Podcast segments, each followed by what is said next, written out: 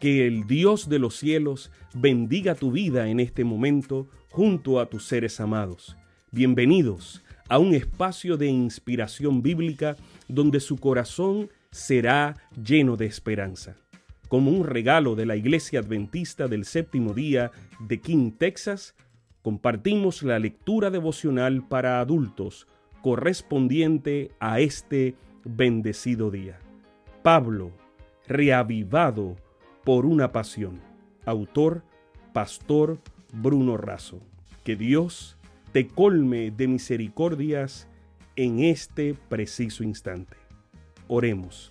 Amante Padre, que en este momento tu palabra trascienda al corazón de quien la escucha, sea sembrada y dé fruto para la vida eterna. En el nombre de Jesús. Amén. La matutina para el 27 de diciembre se titula A la fiesta de Dios y la lectura para hoy se encuentra en Hebreos 11:40. Porque Dios tenía reservado algo mejor para nosotros, para que no fueran ellos perfeccionados aparte de nosotros.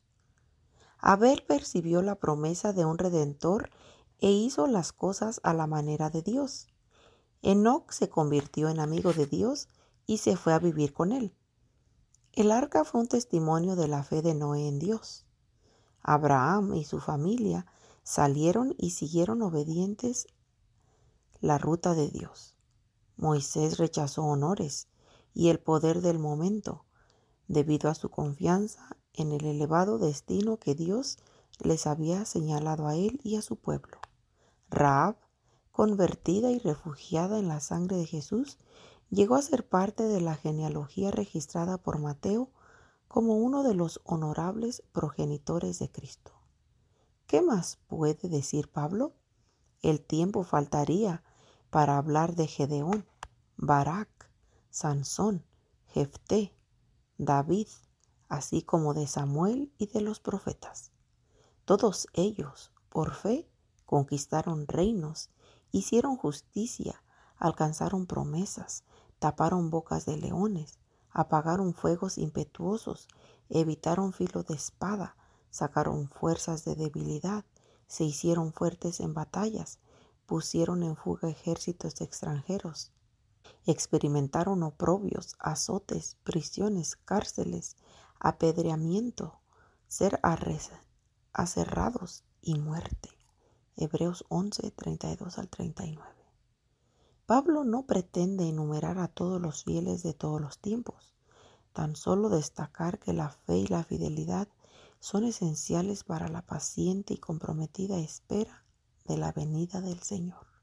Los identificados y los no identificados no tienen aún lo prometido, pero ya recibieron el testimonio de Dios de que su fe será galardonada.